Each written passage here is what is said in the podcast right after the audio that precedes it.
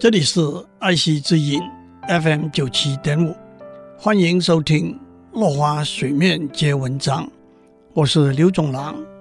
今天我们讲有创意的资本主义。当今的社会，个人和企业财富的累积，总额也好，速度也好，都是前所未见的。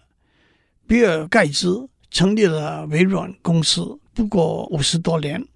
个人财富已经到达一千多亿美元。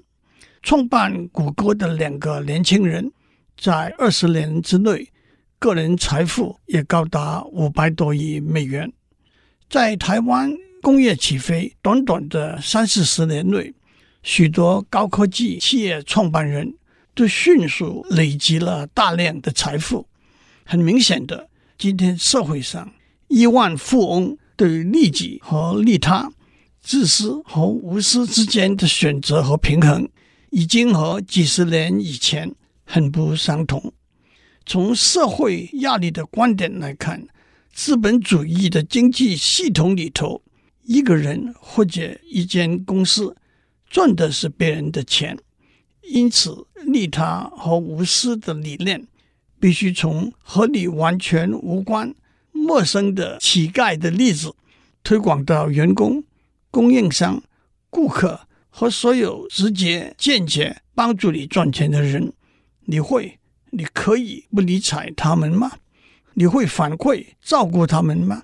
你必须遵守取诸社会、用诸社会的规则吗？尤其是商业全球化的今天，企业规模越来越大，广大顾客群。遍布全世界，因此和几十年前相比，企业和社会关系更广更深，企业的社会责任也更重。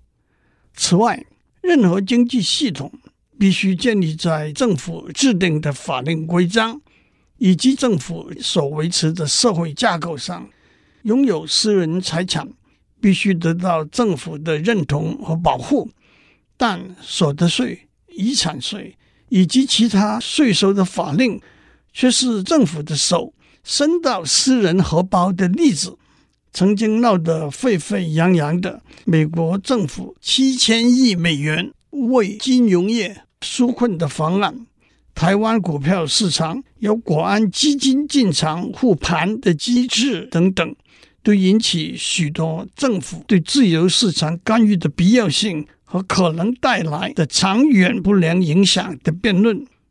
今天，国与国之间的合作和竞争，例如关税的定定、货币汇率的捍卫，都直接影响到企业的运作。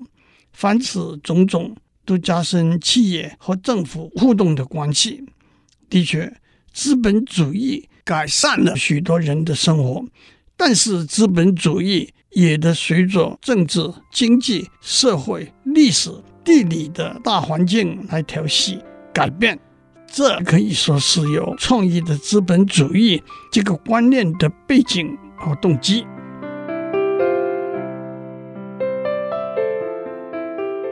以上内容由台达电子文教基金会赞助播出。